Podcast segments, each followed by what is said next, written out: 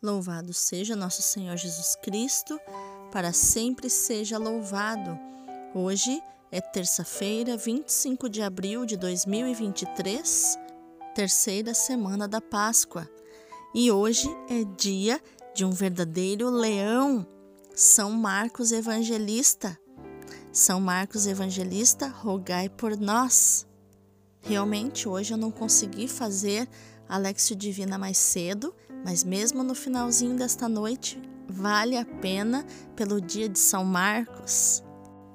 Iluminai, Senhor, as nossas ações, para que em vós comece e em vós termine tudo aquilo que fizermos. Em nome do Pai, do Filho e do Espírito Santo. Amém. Dá-nos a compreensão da tua palavra que São Marcos tinha. Dá-nos, Senhor, o anunciar a palavra, como Marcos anunciava. Dá-nos, Senhor, a fé para viver a palavra como São Marcos vivia. Que nós sejamos cheios do Espírito Santo, como São Marcos Evangelista. Amém. A primeira leitura de hoje é da primeira carta de São Pedro, capítulo 5, versículos do 5b ao 14. Caríssimos, revestivos todos de humildade no relacionamento mútuo, porque Deus resiste aos soberbos, mas dá a sua graça aos humildes. Rebaixai-vos, pois, humildemente, sob a poderosa mão de Deus, para que, na hora oportuna, ele vos exalte.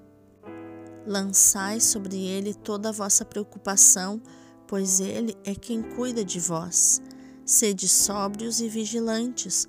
O vosso adversário, o diabo, rodeia como um leão a rugir, procurando a quem devorar. Resisti-lhe, firmes na fé, certos de que iguais sofrimentos atingem também os vossos irmãos pelo mundo afora. Depois de terdes sofrido um pouco, o Deus de toda graça que vos chamou para a sua glória eterna em Cristo vos restabelecerá e vos tornará firmes, fortes e seguros. A Ele pertence o poder pelos séculos dos séculos. Amém. Por meio de Silvano, que considero um irmão fiel junto de vós, envio-vos esta breve carta para vos exortar e para atestar que esta é a verdadeira graça de Deus, na qual estáis firmes. A igreja que está em Babilônia, eleita como vós, vos saúda, como também Marcos, o meu filho. Saudai-vos uns aos outros com o abraço do amor fraterno.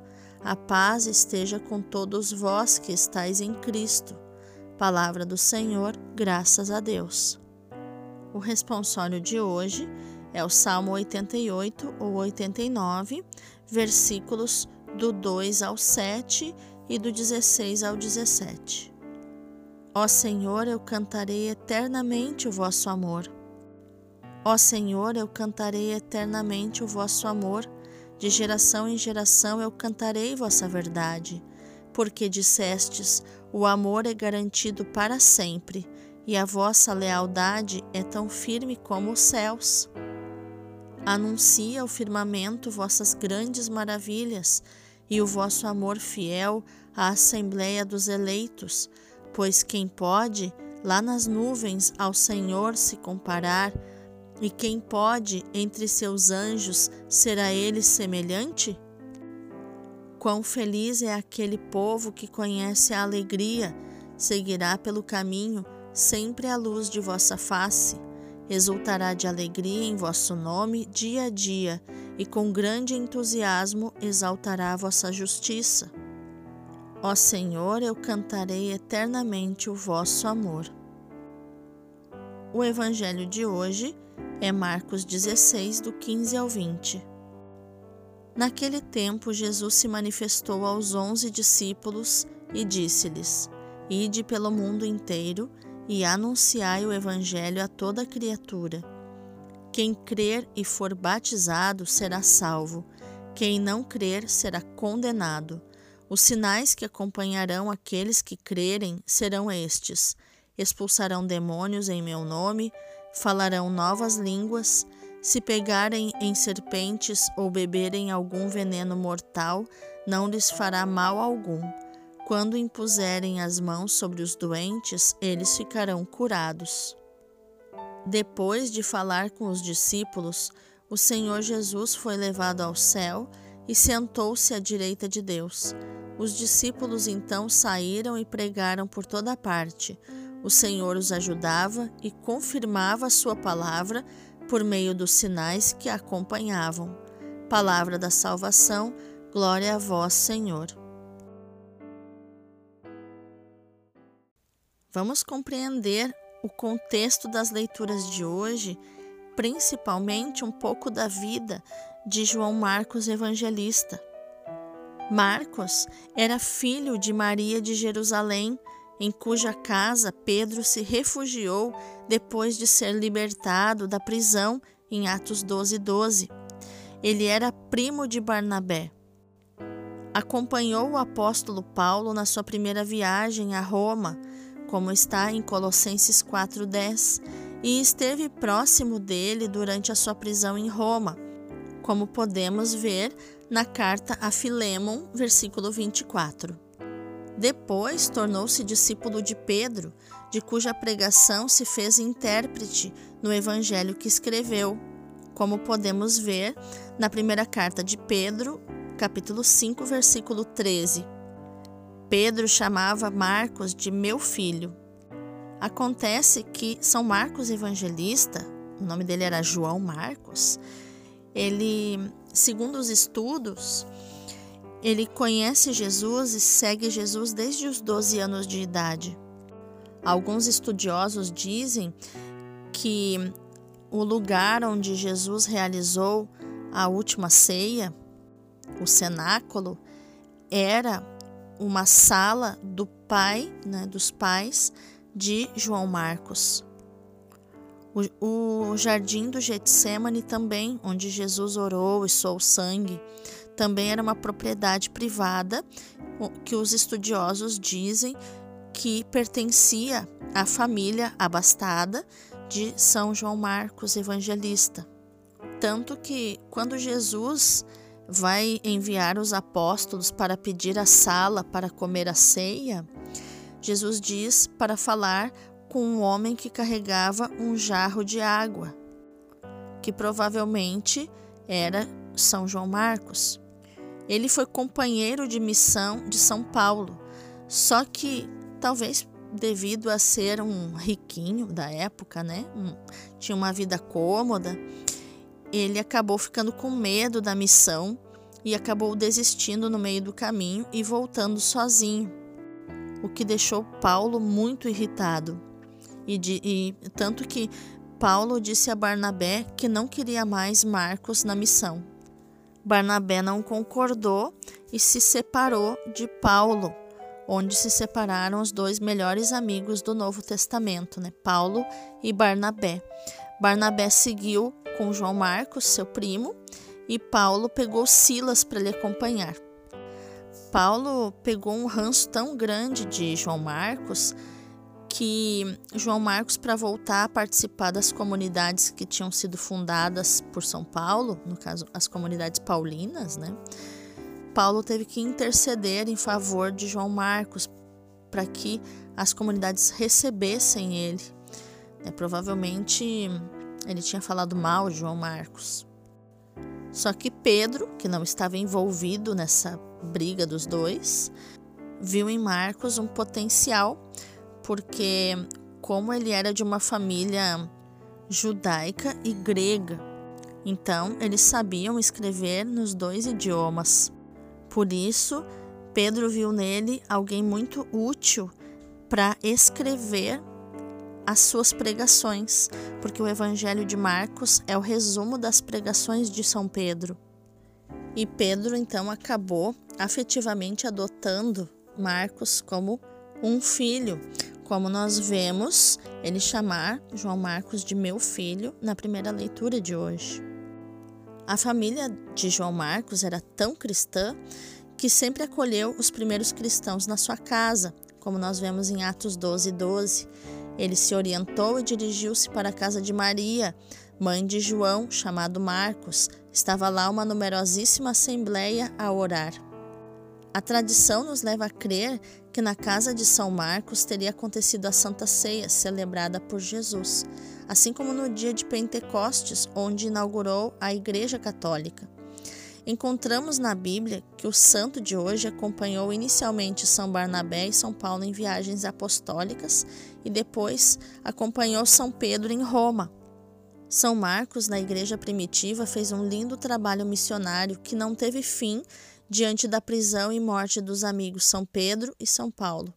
Por isso, ele evangelizou no poder do Espírito em Alexandria, Egito e Chipre, lugar onde fundou comunidades. Antes de Paulo morrer, Paulo fez as pazes com ele, estava na prisão, né? E pediu, quando ficou sabendo que ele tinha escrito o evangelho, pediu para que Marcos levasse o seu evangelho lá, para que ele lesse. Então foi muito linda essa reconciliação quando Marcos foi visitar Paulo na prisão e levou o seu evangelho levou uma obra-prima que nós lemos e nos emocionamos tanto hoje em dia, né? Em todos os tempos. É um evangelho onde Jesus não descansa, é o evangelho de Marcos, né? Jesus caminha, faz milagres é, o tempo todo, expulsa demônios, não come, não dorme. Tanto que Marcos ele tem muito interesse em mostrar o que Jesus faz. Tanto que o Evangelho de Marcos tem 16 capítulos e tem 18 milagres. Então, para você ver né, o quanto que esse, esse discípulo de Jesus, né, esse evangelista, é, queria anunciar Jesus para que você se sentisse caminhando com Jesus no evangelho dele. Ele ficou conhecido principalmente por ter sido agraciado com o carisma da inspiração e vivência comunitária que deram origem ao evangelho querigmático de Jesus Cristo segundo Marcos. O seu evangelho é reconhecido como o mais antigo, utilizado e completado por Mateus e por Lucas. Parece que também os grandes discursos da primeira parte dos Atos dos Apóstolos são uma retomada e um desenvolvimento do Evangelho de Marcos, a partir de Marcos 1,15. E também lhe é atribuída a fundação da Igreja de Alexandria. E o que eu falei no início, é, que ele era um verdadeiro leão, é porque a figura do leão é atribuída ao evangelista Marcos. É, então, por isso que ele é chamado o leão, porque ele não deixou de caminhar apesar dos seus medos e das suas fraquezas, das suas limitações. Eu admiro muito, muito, muito esse santo. Eu tenho um amor por ele, por isso que eu levei agora quase oito minutos falando dele. Vamos meditar a palavra agora. São João Marcos, evangelista, rogai por nós. A primeira leitura nos mostra que a tradição, segundo a qual Marcos recolheu no seu evangelho a pregação de Pedro, apoia-se nesta página onde Pedro lhe chama meu filho. Mas as exortações do primeiro dos apóstolos dirigem-se a todos quantos na igreja têm responsabilidade de guias e mestres. O verdadeiro pastor deve, antes de mais nada, ser humilde e consciente de não ser o dono de nada, mas ter recebido tudo de Deus. E a humildade é a verdade. Os pastores devem também ser sóbrios e vigilantes. Nestas palavras ecoa o discurso escatológico de Jesus, de Marcos 13, a partir do versículo 1. Pedro dirige aos pastores humildes e fiéis, sóbrios e vigilantes, a promessa de que aquele Deus que os chamou à vida nova em Cristo os confirmará na graça e os coroará de glória, como vemos no versículo 10. Já no evangelho de hoje, vemos que nessa conclusão do evangelho original de Marcos, encontramos o chamado discurso missionário.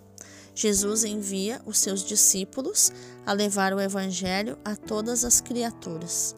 O missionário do Pai, Jesus, precisa de outros missionários. Aquele que é a boa nova confia a boa nova aos seus apóstolos. Ide pelo mundo inteiro, proclamai o evangelho a toda criatura. Depois do mandato missionário, Marcos alude de modo muito breve e discreto à ascensão de Jesus ao céu.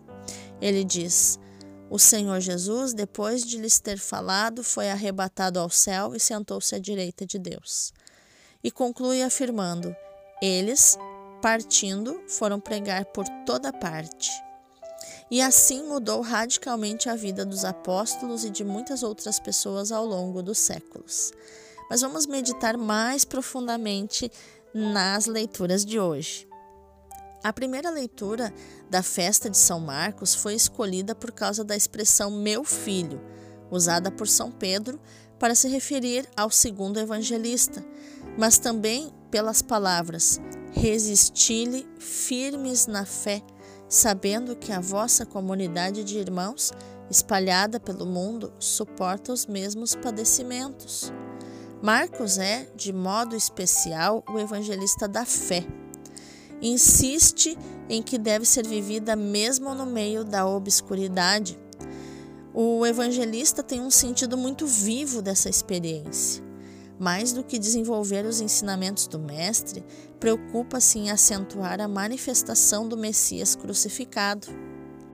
Abrindo um parênteses aqui, eu mesma, Michele, tenho como lema de vida a perícope de Marcos 11, a partir do versículo 22 até, se eu não me engano, 25, onde Jesus nos ensina a ter a verdadeira fé que ela tem alguma, alguns pré-requisitos, né? que é onde ele diz que tudo que pedirmos, que a gente tenha fé em Deus, que tudo que nós pedirmos sem duvidar, Deus concederá, e que precisamos pedir e confiar, crer e viver como se já tivéssemos recebido aquilo que estamos pedindo e assim o Pai concederá. E como que podemos viver é, como aqueles que já receberam aquilo que estamos para receber? Agradecendo por aquilo que temos e por aquilo que receberemos, que já vemos com os olhos da fé. É, foi desta, deste trecho do Evangelho de Marcos que eu aprendi a ter essa fé que espera no Senhor, que já agradece pelo que ainda não aconteceu.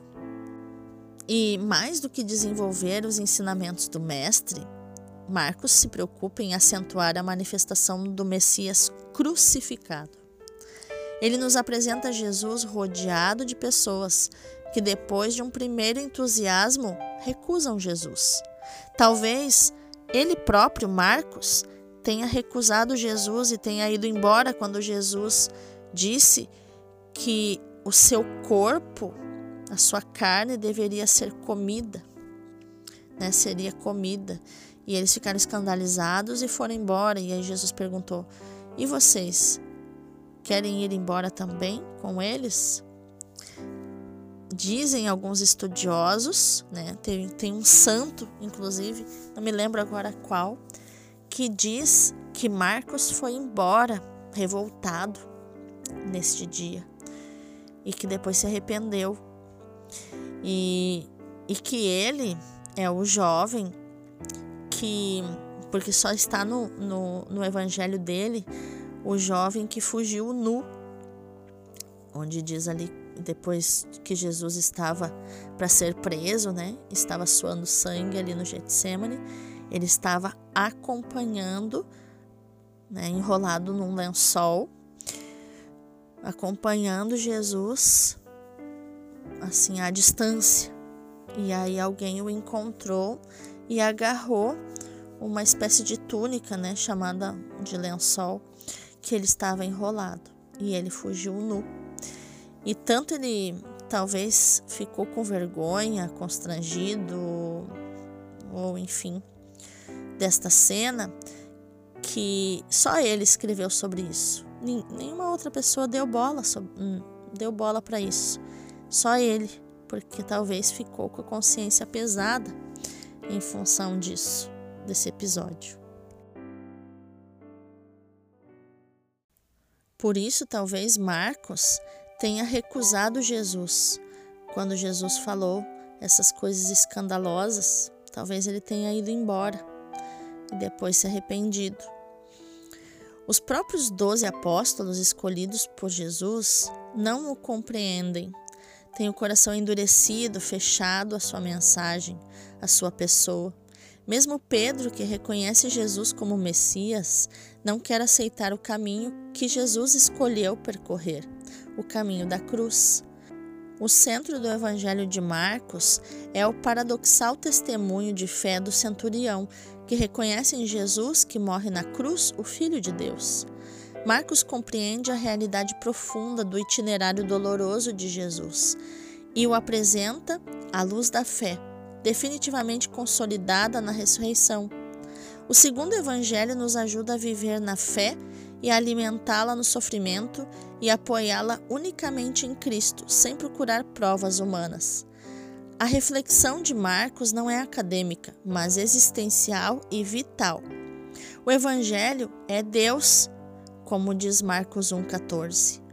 Contém e manifesta o projeto salvífico que o Pai quer realizar por meio do Filho em favor de toda a humanidade. É do coração de Deus que brota a boa nova, capaz de encher de alegria todos os corações humanos que estejam disponíveis a acolher o dom da salvação. O Evangelho é Jesus Cristo, nos diz Marcos 1:1. Quer dizer, é Jesus o Cristo, o Filho de Deus. Mas é também memorial de tudo quanto Jesus fez e disse. Numa palavra, para Marcos, o Evangelho é tudo, e tudo é evangelho.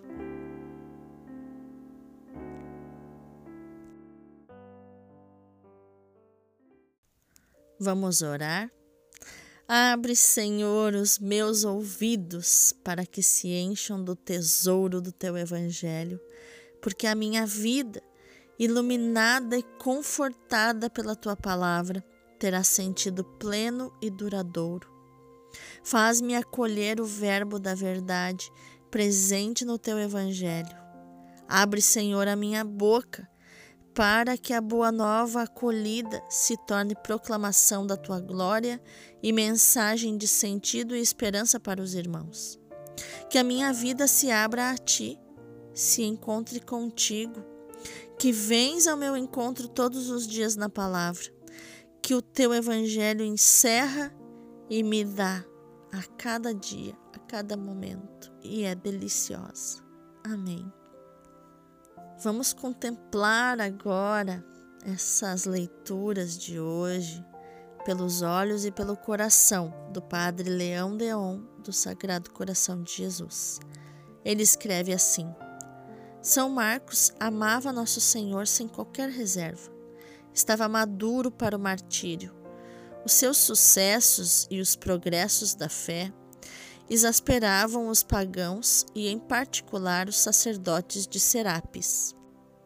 Estavam todos desesperados. Apoderaram-se de São Marcos durante a solenidade da Páscoa do ano 68.